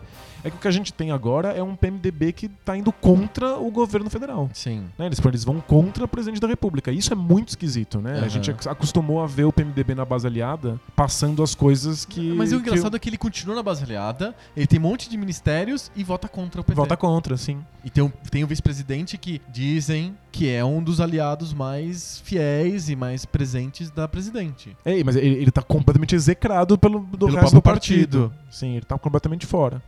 Agora, por que o PMDB tem essa força e por que, que a gente tem uma população sedenta por sangue e vingança que quer que esse, esse, esse Congresso seja mais conservador e que a gente faça mudanças nas leis sempre mais conservadoras e mais vingativas? E deu uma loucura de querer Isso mudar é. as leis e de fazer um monte de coisa. Nunca vi um congresso tão atuante. Eu acho que isso tem muito a ver com, o com o- as, jor- as jornadas de junho Ah, de é? 2012. Sei. né, a gente colocou na. Na- ficou no, no inconsciente coletivo o fato de que era, era necessário brigar e lutar por mudanças. Né? Aham. Então a gente queria mudanças. E aí a, a sociedade se entendeu mesmo como um coletivo ativo que poderia fazer coisas diferentes. O que a gente não percebeu nas jornadas de junho é que os pedidos de mudança eram muito díspares Aham. né? Tipo, é, o que a gente tinha ali não era verdadeiramente uma democracia, mas um- uma multidão, né? O conceito de multidão. Sim. Então são pessoas que representam apenas a si mesmas. Aham. Né? Você não tem partidos nem sindicatos. Existiam, né, alguns núcleos isolados de partidos na brincadeira, mas a maior E, parte e grupos como, por exemplo, o Passe Livre. o tal. passe livre, sim. Mas a maior parte da população que engrossou aquelas jornadas eram pessoas que não se consideravam políticas, Aham. politizadas, Aham. né? Se diziam apolíticas, Sim. não porque não fizessem política, né? Mas porque não existe esse tipo de pessoa. Não, não existe, né? Essa pessoa é um, um, um ermitão que mora sozinho na- na- numa caverna. Sim. Aquela caverna do Shenmue, É a caverna do Rio. do Rio, tadinho. Então, é- essas pessoas elas se dizem apolíticas, mas o que elas querem dizer, na verdade, traduzindo, é que elas não apoiam nenhum partido, não fazem parte de nenhum partido político. Tem duas, duas regrinhas, assim, que eu brinco sempre de política. A primeira é. Se você fala que não tem posicionamento político, mentira, você tem. Só você não, É. não tá elaborando como um pensamento político, mas você tem. E a, a segunda regra é, se você diz que você não tem lado político, você tem. É da direita, é garantido. É, é assim que funciona. Por isso que a jornada de junho parecia inicialmente um movimento à esquerda. É, o, o passe livre é um o movimento passe de livre é esquerda. um movimento de esquerda muito forte, que, só que ele não é partidário. Aham. Ele acredita na luta nas ruas, no dia a dia, né? Na- na- ao invés de, de nas eleições e pelas leis. E o movimento parecia originalmente de, de esquerda, mas essas pessoas que não têm partido e que, e que dizem não ter posicionamento político e foram lá reclamar da corrupção e pedir mudança, elas acabaram levando a, a brincadeira toda para a direita. Sim. Tanto é que os movimentos de esquerda foram ou expulsos, né? muita bandeira de partido era quebrada no- no- nas manifestações. Tinha o famoso grito do sem partido, né? Sim. Ou então, mu- muita, muito da, da- dos movimentos de esquerda que estavam nessas jornadas acabaram não querendo mais estar lá. Eles não queriam ser vistos do lado de fascistas, Sim. grupos neonazistas, Exato, skinheads. É, exato. Eles começaram a perceber que aquilo estava Tá. indo pro lugar errado e que eles não tinham a, a, a força para arrancar aquilo na mão. Vários dos, do- dos dias da, daquela, da jornada de junho, as manifestações quebravam em dois pedaços. Aham. Né? Tipo, uma parte era de esquerda, cheia de anarquistas e de black blocs, outra parte de direita, inclusive com skinheads e, e, E neonazis- neonazis. neonazis, iam para outro lugar. Então o momento quebrava ali no centro. Uma parte subia para Paulista, uma parte ficava na prefeitura. Então a gente ali já dava para ver que, que não existia uma voz das ruas, uma voz do povo. O que existia era um, um milhão de visões políticas diferentes, totalmente fraturadas, fragmentadas. O discurso padrão genérico era um discurso conservador à direita. Uhum. É, se, se você queria brincar, tipo ah, não tô fazendo nada aqui, eu quero brincar de jornada de junho. Eu quero ir pra rua pedir, pedir alguma coisa. O seu discurso padrão Era de direita. é um discurso de direita. O que me incomodava muito naquela época do grito do sem partido é que, como esse é um grito de direita, é muito fascista, na verdade. Porque ele pressupõe que uma massa única é melhor do que uma massa dividida. Porque o partido tá no nome, né? Partido é uma divisão, é uma sociedade que é dividida.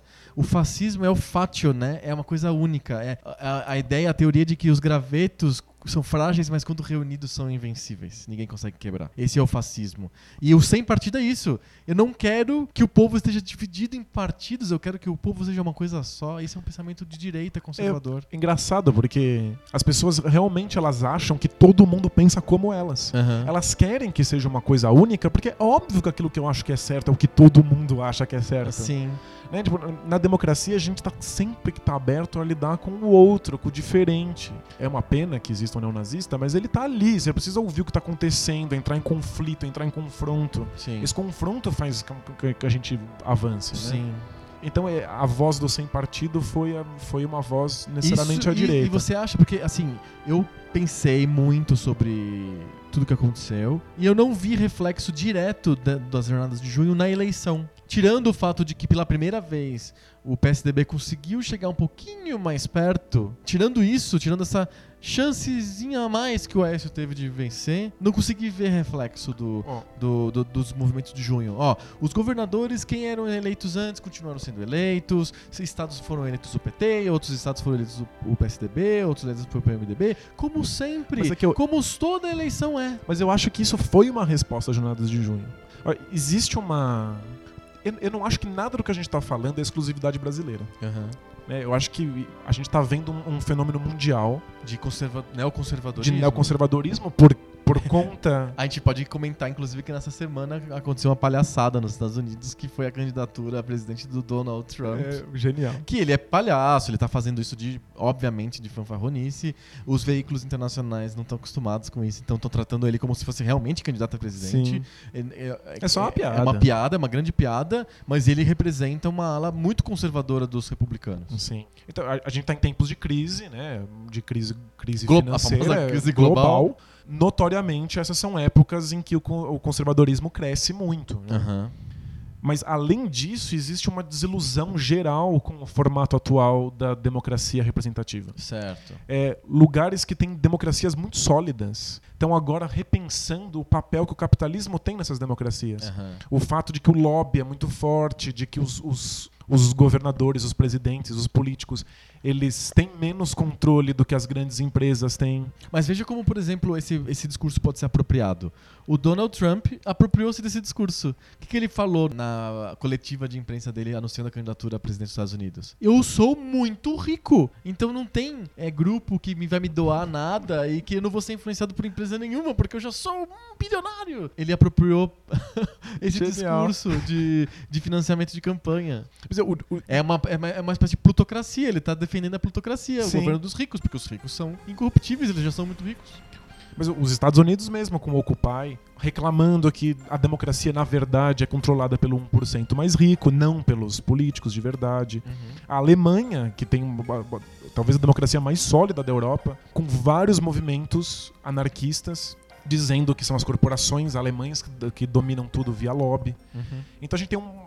Nesse momento de crise, a gente tem esse descontentamento com a, com a política que acaba rachando para dois lados. Um lado é uma esquerda mais radical do que a gente andou vendo na- nas últimas décadas. Aham. Então, tipo, uma esquerda que realmente quer repensar o modelo político, que tá falando sobre autogestão. E. É do, tipo Podemos, qual que seria o modelo dessa esquerda? É, acho que o, o Podemos é mais. É mais moderado, né? É mais moderado, né? Era muito radical e agora, quando virou partido, come- começou a ficar uma coisa mais moderada. Me corrige, posso falar groselha, mas ele, o Podemos elegeu a prefeita de Barcelona, não é? Sim, sim. Vamos ver como que se sai Vai- Já, já o tá tendo- governo do Podemos.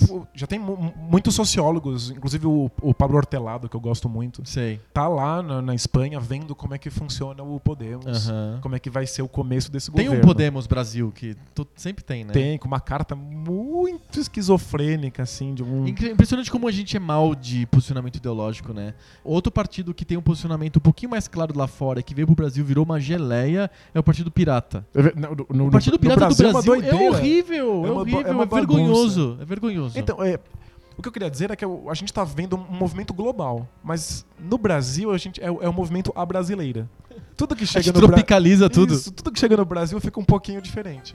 Então, a, a gente tá vendo a- uma esquerda mais radical do que nas últimas décadas reclamar desse, desse domínio do 1% na democracia. E como resposta, a gente tá vendo uma direita mais conservadora, especialmente por conta da crise econômica. Então a gente tá vivendo num mundo mais polarizado do que nos últimos 20 anos. Uhum. No Brasil, a gente tá vendo isso. Eu, eu acredito que a Dilma foi eleita porque as esquerdas radicais cederam. Depois das jornadas de junho, várias fatias da esquerda que são contra as eleições, contra o governo e contra a Dilma, elegeram a Dilma porque ficaram com medo da fatia conservadora do Brasil. Mas é porque o, o conceito de eleição majoritária é justamente esse. Você nunca vota no, no cara que você concorda totalmente. Você vota no cara que você menos discorda. É que o que a gente teve foi vários grupos políticos que discordam inteiramente do modelo, não só do candidato. Não- Tem vários grupos que são contra a democracia representativa. E elas ficaram com medo do fascismo crescendo no Brasil e elas resolveram se unir e eleger a Dilma. Foi muito estranho porque. É porque é, é, o pulo do sou contra a democracia representativa e salve, salve o Brasil, Forças Armadas é muito pequeno. Com, com certeza, né? Existe. um- Você fala assim, sou contra a democracia representativa. A leitura disso pode ser torta, pode ser. Ah, então você é a favor da ditadura militar. É? Ou uma da Um- teocracia, o que você quiser. Você tem o, um é o- a, a extrema esquerda, que é tipo um Anarquista. um anarquista, um Aham. coletivista, e o outro é a extrema direita, que é um cara que quer ditadura militar, um skinhead. Uhum. E eles acabam tendo um discurso muito parecido, porque eles são contra esse modelo, de- esse modelo democrático. Sim. Mas percebendo isso, uma grande parte da esquerda radical botou a Dilma lá. Mas eles Então- têm tantos votos assim? Já tem muitos, muitos movimentos de esquerda. O problema é que eles são totalmente fragmentados. Completamente. E não se bicam, se odeiam. Então eu, eu acho que houve, houve uma mobilização de vários setores que não gostam do PT, mas que são de esquerda, ficaram com medo do conservadorismo e elegeram a Dilma. Mas o resto da população está cada vez mais conservadora. Em parte por medo do, do- da, da esquerda, em parte por causa da crise global, mas também porque existe uma coisa muito brasileira nessa, nessa, nessa brincadeira. Esse, um discurso muito antigo de que o Brasil não funciona, de que o Brasil não vai pra frente, de que aqui é tudo no jeitinho. E tá todo mundo incomodado e, e quer uma, um- alguma coisa mais sólida, mais tradicional, mais família. Eu, eu sinto que a gente tá tendo uma resposta muito torta, uma reação muito torta A- a, a- um discurso muito antigo. Há 16 anos, né, projetados de presidentes de esquerda, né? Sim. A gente tá. E na, na verdade, aí você pode me bater depois que a gente sair aqui. Na prática, não são 16 anos de, de governo de esquerda. Eh, A gente pode botar muitas aspas nisso, mas dá pra dizer que eh, os oito anos de governo do Fernando Henrique não foram exatamente um, oito anos de um governo de direita. Não, de jeito nenhum. De jeito nenhum. É, é muito parecido. O, o programa social e o programa econômico do, do Lula e do Fernando Henrique são extremamente parecidos.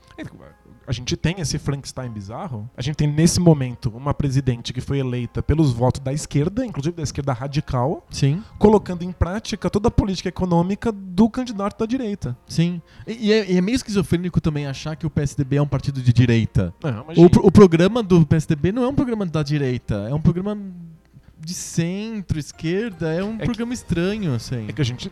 A, gente tá. Tem pessoa, a gente tá falando de todos os assuntos possíveis e a gente tá se embrenhando num, num território muito perigoso. Lodaçal terrível. O PSDB é muito rachado.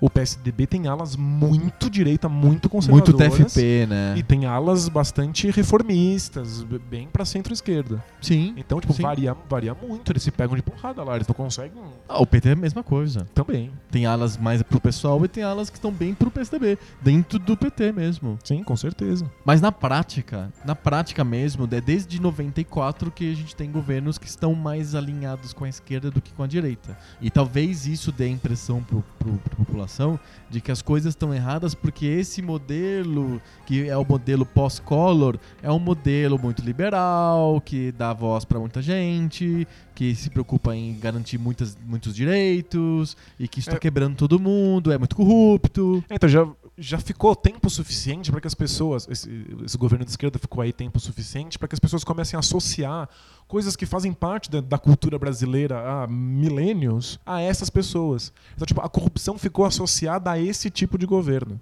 Mesmo que a corrupção já acontecesse muito antes e vai acontecer em- durante muito tempo, não importa quem esteja lá. A gente está começando a associar a esse partido. Eu sinto que a gente está tendo uma resposta a um discurso bem brasileiro. Existe também aí um- um- uma coisa estritamente brasileira, que é o fato de que a gente não lidou com a nossa ditadura militar. É, a gente, a gente quis A- esquecer, né? A gente achou que o melhor jeito era o esquecimento. Vamos fingir que nada aconteceu. Você aí que lutou contra tá livre, eu que me implantei tô livre. Anistia total, Anis- ampla e restrita. completa fez com que no imaginário das pessoas a ditadura não fosse uma coisa tão ruim. Não foi punido, não teve.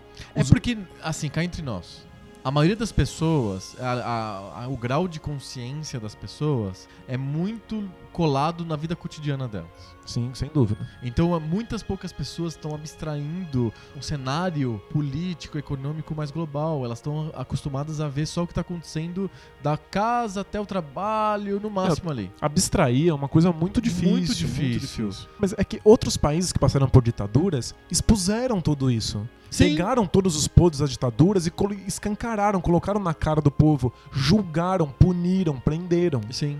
O Brasil não expurgou, É, não não mostrou fez. os crimes. É um processo diferente da Argentina e do Chile, por exemplo. Sim. E Por isso que é- eu sei que não, não tem muito a ver, mas tem um pouco a ver. Eu, quando falam do minhocão, o que fazer com o minhocão, que aliás é um bom tema para debate de bolsa. o que fazer com o minhocão, no bom sentido? Eu sou contra simplesmente botar abaixo. A gente tem que lembrar A gente do, tem que do- do lembrar da horror, merda. né? Sim. Ou pelo menos manter um pedaço da porra lá. O Museu do Minhocão. Faz um. Eu faria, eu faria uma. Deixava um pedaço, uns, uns três pedaços assim de minhocão, botaria o nome.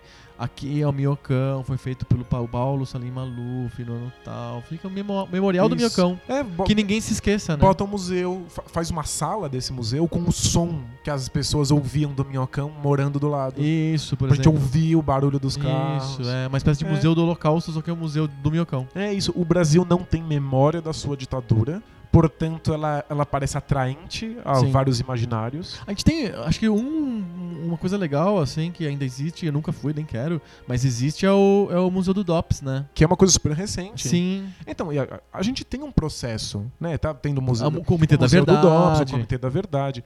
O problema é que ele demorou muito pra chegar.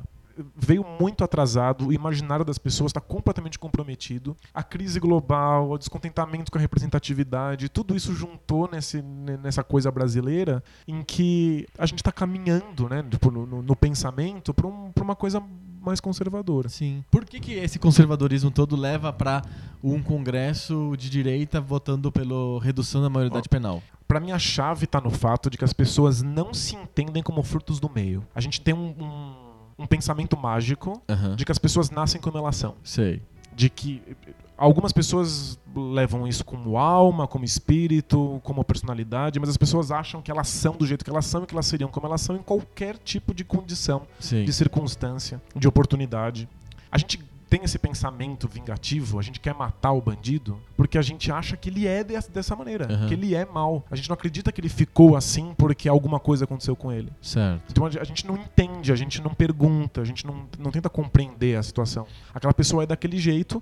A maior parte da, da, da ala conservadora sequer acredita em reabilitação. Aham. Então, Eu acho que esse, esse é o principal ponto, na É, verdade. eles acham que o, o cara, é- o cara é- nasceu mal, é mal, vai continuar sendo mal e quer que, quer que morra. É, eu fico pensando, eu acho que é isso um pouco. Eu não sei se existe tão, existe tão elaborado assim o pensamento de as pessoas são ruins e porque são. Eu acho que não é tão elaborado assim.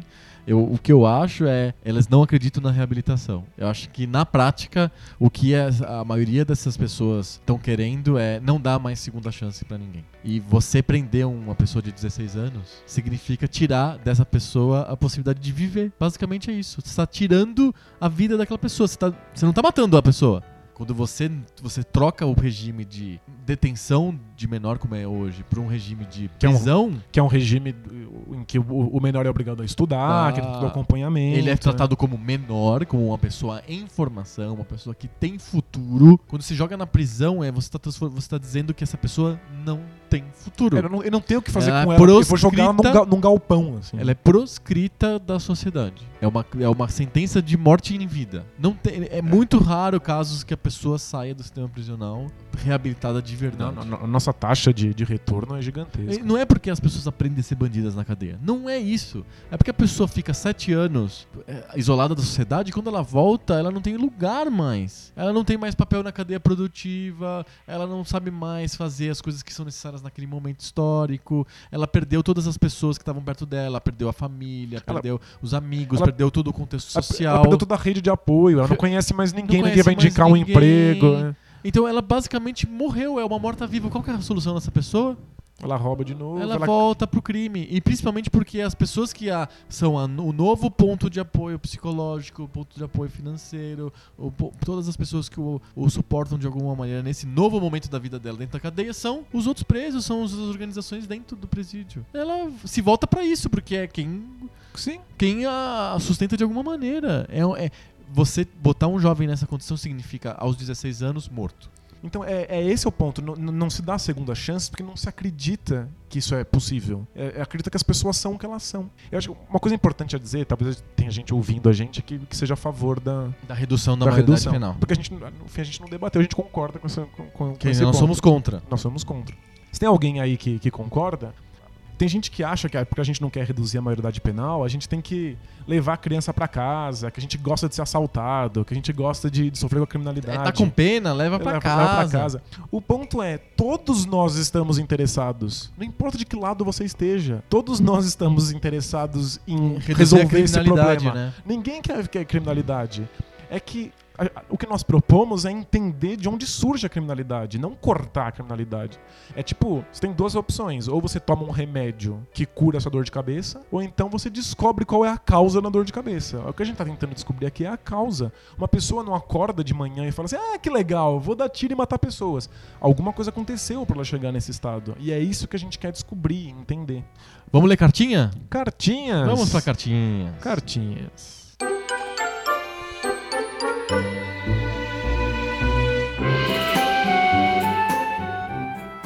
Muitas cartinhas, a gente já leu duas cartinhas já no meio do tema, a gente subverteu totalmente a ordem do programa. A polícia tá chegando. A polícia, os fiscais de cartinhas estão chegando. É, eu só não li uma que é muito legal que eu vou ler, porque não por- pelo conteúdo, mas pelo carinho do leitor.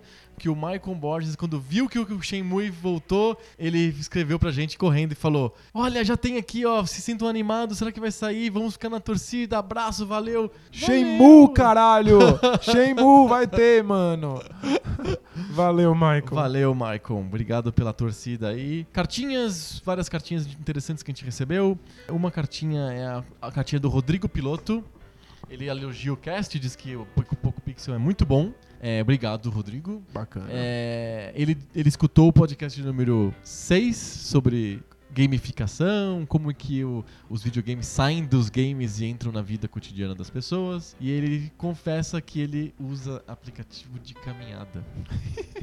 Mas em ponto favor dele é que ele não publica os resultados das caminhadas dele no- nas redes sociais. Ele usa para um estímulo próprio. Então, eu tô, eu, eu tô com ele nessa. Você também usa? Eu uso um aplicativo pra controlar as minhas pedaladas. Ah, sim. É, porque eu sou, eu sou ciclista, eu ando muito de, de bicicleta pela cidade. E aí ela me diz quantos quilômetros eu pedalei, qual foi a, a, a inclinação do meu percurso. Eu uso pra, pra saber mais ou menos quanto tempo eu vou levar pra chegar nos lugares. Ah, eu, legal. eu, eu uso pra, me- pra, pra controlar, assim. Entendi. Não, não como uma gamificação, É, mas, não. mas para controle mesmo. Eu não me dou prêmios ou bônus ou, Achievements. ou achievements por ter pedalado de um ponto ao outro. né? Eu só quero saber quanto tempo eu levo. E aí o Rodrigo também fala que ele gosta da proposta do Poco Pixel de analisar videogame como um todo. Ele gosta dos debates com coisas não relacionadas a videogames. Pois é. Ó, o pessoal tá o gostando pessoal do modelo, curte né? mesmo o modelo do debate de bolsa, é impressionante. Muito obrigado, Rodrigo, pela cartinha. Valeu. E tem mais uma cartinha aqui que é o cartinha do Paulo Marcelo. Então, a gente recebeu o e-mail do Paulo Marcelo e o Paulo Marcelo, eu identifiquei ele. Ele era um cara que escreveu é, algumas semanas atrás falando que qual que é a diferença afinal do Poco Pixel para o 99 Vidas. Lembra que a gente respondeu ele e tal? Agora ele respondeu. Ele disse assim: Eu percebi qual que é o diferencial do Poco Pixel. É a forma da condução. Os apresentadores são pessoas bem informadas e cultas. Olha só, Oh, obrigado. Obrigado. A gente engana bem. São pessoas que têm boa oratória e tem boa sinergia e entrosamento, que um completa, deixa do outro e tal, e ele dá parabéns pra gente. Ah, tá que- vendo? A gente convenceu o ouvinte de que a gente era diferente, que tinha um diferencial e que a gente era legal. A gente tem boa oratória, eu nem sabia. É, pois é, olha só. A gente tá enganando bem mesmo. Valeu, Paulo. E pra terminar, a gente tem mais um Em Busca do Jogo Perdido. A música pro, pro Em Busca do Jogo Perdido podia ser a, a- a música do jogo perdido do, do, do nosso ouvinte que cantou pra gente. é verdade. Pergunta se ele deixa, é. Pergunta. Então vamos, vamos, vamos fazer de novo? Vamos lá, de novo, em hein? busca do jogo perdido.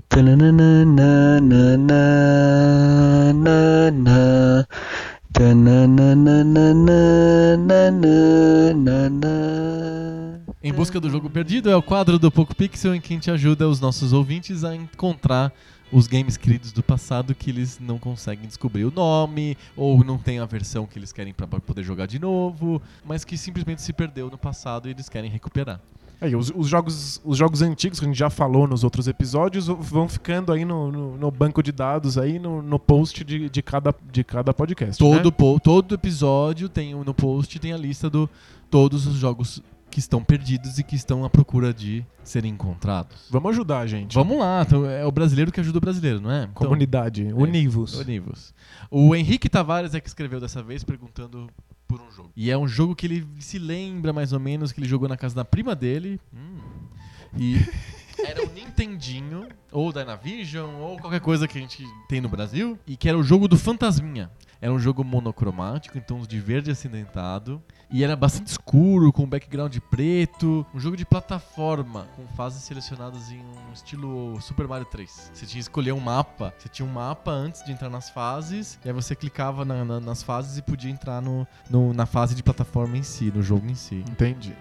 O personagem era branco e parecia o Gasparzinho, mas ele- a memória dele não disse se é o Gasparzinho mesmo ou não. É, es- esses, esses jogos da infância é complicado, porque a gente nunca tem certeza se eles são como a gente lembra, né? O detalhe fundamental pro Henrique é que o jogo permitia que o jogador pegasse power-ups que transformavam o personagem em outras coisas. Miniaturas pra passar em lugares pequenos, ou uma roda com ventosas pra subir em paredes. Ele acha que essa roda com ventosa é a, é a descrição mais que mais bate com a realidade pra ele, na cabeça dele. Entendi. que não é uma fantasia infantil, talvez, alguma coisa desse tipo. Ele acha, ele tem uma vaga lembrança de que ele podia virar um pato de borracha e flutuar. Caramba. Caramba! É que assim, Nintendinho teve tanto jogo de plataforma, tanto jogo de plataforma, e os jogos de plataforma eram tão parecidos uns com os outros que era muito difícil de distinguir. Todo, praticamente todas as franquias famosas de quadrinhos, desenho animado, filmes, até é, mascotes de cadeias de lanchonetes viravam jogos de Nintendinho. E sempre eram jogos de plataforma, com power up, pula, muito parecido. O Mario era o responsável por ter vendido 400 bilhões de Nintendinhos, todo mundo queria fazer um jogo no mesmo formato, É, né? então a plataforma jogo- era, era o mais fácil. Exato, tinha jogo, jogo do Chip and Dale, lá do Tico e Teco, tinha jogo do cara do, da Pizza Domino, tinha jogo do Ronald McDonald, tinha jogo de tudo quanto é coisa, sempre nesses modelos de plataforma. Mas, é um- gênero que dominou demais, assim, a era do Nintendinho. mas o, que, o que procuramos aqui é uma plataforma com um fantasma branco estilo Gasparzinho, num, num jogo monocromático, em tons de verde, É, com power-ups. com power-ups e ele mudava de forma. O personagem mudava de forma pra poder passar por desafios específicos. Ele achava que o jogo era muito bom, não era um genérico qualquer. Então ele tem uma qualidade no jogo que ele tá vendo se mais pessoas perceberam e se lembram de que jogo afinal era esse jogo do Fantasminha. Eu não faço ideia de qual é. Eu também não faço ideia. Acho que a gente descobriu uma vocação também do Poco Pixel, que é de descobrir os jogos, né? De pessoas que perderam os jogos, né? É, curioso isso. Eu, eu- eu vou sentar um dia aí e ficar rodando toda a minha biblioteca de, de jogos Nintendinho no, no emulador e vou ver se surge alguma coisa verde monocromática. É, eu, eu também tenho todos os jogos que foram lançados pelo, pro Nintendinho no, no meu Raspberry Pi, vou dar uma olhadinha também. É. Mas o importante é que vocês ouvintes também ajudem a encontrar o jogo perdido do Henrique Tavares. Vai- a descrição tá no post, fora desse áudio, e vocês vão poder ajudar. Você lembrou qual que é o jogo que o Henrique tá procurando, escreve nos comentários, manda outra cartinha pra gente, escreve no Facebook, no Twitter, manda sinal de fumaça. Quando a gente finalmente conseguir encontrar um jogo, vai acontecer uma coisa que eu não sei qual é, mas vai ser muito épica. Vai ser épica, vai ser épica. Vai ser muito épica. Acho que a gente vai. Quando Eu- Quando eu- eu não sei- aparecer eu não o jogo. é. Quando, quando aparecer o jogo perdido, a gente fica compromisso público. Topa? Apareceu o jogo perdido, a gente vai resenhar o jogo perdido no Poco Pixel. Fechou. Ele, não, ele pode não estar, e a chance de ele não estar entre os 300 É muito grande. é muito grande. Mas a gente faz uma exceção. A- a- encontrou o jogo perdido, a gente vai resenhar ele no Poco Pixel. Eu adorei, porque a minha outra ideia era, tipo, dançar de cueca em cima da mesa. Resenhar é bem mais fácil. Eu acho que as pessoas não teriam interesse por ver você dançando de cueca em cima da mesa. Mas não, não- é uma questão de interesse, é uma questão de... De da- vexame. é, da humilhação mesmo, né? Gente, se alguém tiver uma ideia do qual é o jogo que o Henrique tá procurando, escreva pra gente. Se vocês querem comentar o nosso podcast, comentar o nosso blog, escrevam pra gente. Mandem cartinhas, escrevam comentários nos posts, escrevam no Twitter, escrevam no Facebook. Es- Escrevam, porque a gente tá aqui pronto pra escutar vocês e pra ler suas cartinhas aqui no podcast. Cartinhas. Cartinhas. Fechamos? Fechamos. Falamos, nessa? falamos bastante hoje. Opa, hoje foi bastante. Vou falar uma coisa que ninguém nunca falou antes. É. Espero que vocês gostem de ouvir tanto quanto a gente gostou de falar. Mas que original. É muito original. Gente, semana que vem voltamos com mais papo novo. Sobre videogame, velho. Valeu! Tchau.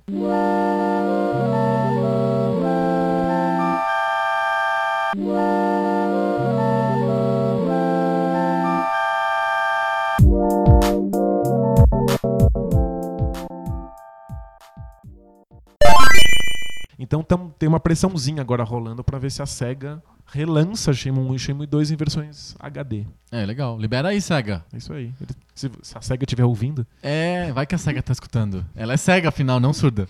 Tudo. que horrível. Foi embora. né? Não dá, né? Mas a SEGA não escuta ninguém. Todo mundo reclama. Essa é a melhor frase de todos os tempos. A SEGA não escuta ninguém. A SEGA é doidona. Tipo, ela lança jogo do Sonic, aí todo mundo fala assim, nossa, o jogo é muito legal. Pena que tem isso. Hum. Pena que tem esse detalhezinho. Aí eles lançam o próximo jogo e o jogo é só esse detalhezinho. eles, eles não sabem. é uma vocação incrível da SEGA pra fazer merda. É, é incrível como eles irritam todo mundo.